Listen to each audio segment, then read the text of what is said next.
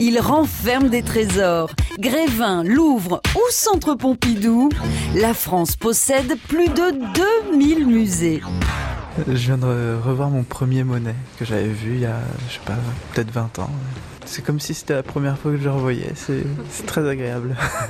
1521, l'année où on s'est amusé au musée. Je m'appelle René, je suis gardien de musée. Depuis 30 ans que ça dure, je fais partie des murs. Je ressemble à une momie égyptienne.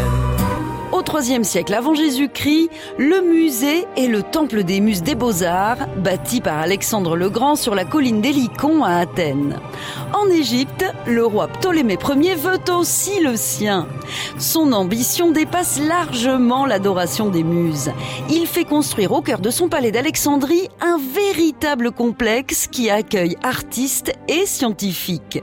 Pour conserver leurs travaux, il instaure un système d'archivage totalement inédit. C'est une révolution. Excusez-moi, je cherche l'exposition sur Ramsès II. En 1521, l'historien italien Paul Jove fait construire un bâtiment pour exposer sa collection de portraits.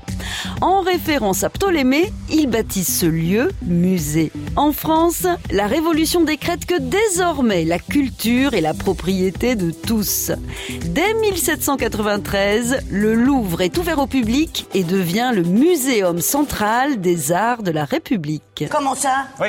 Ah, c'est pas avant qu'est-ce qu'il y a dans le Louvre Non. Alors juste on passe comme ça, on dit ah tiens c'est joli, merci, bonsoir Oui. Ah, ah bah manquerait plus qu'il fasse payer l'entrée aussi quand on conduit. La ville de Malmö en Suède accueille jusqu'à la fin du mois de janvier prochain le musée de la nourriture dégoûtante. Au menu 80 spécialités culinaires que le monde n'envie pas. Requin moisi, fromage aux asticots vivants ou pénis de taureau cru. Aucun doute, ce n'est pas de l'art, c'est bien du cochon. Dans le plus grand musée du monde, On n'arrête pas le progrès. quelque chose d'énorme se prépare. À retrouver sur FranceBleu.fr.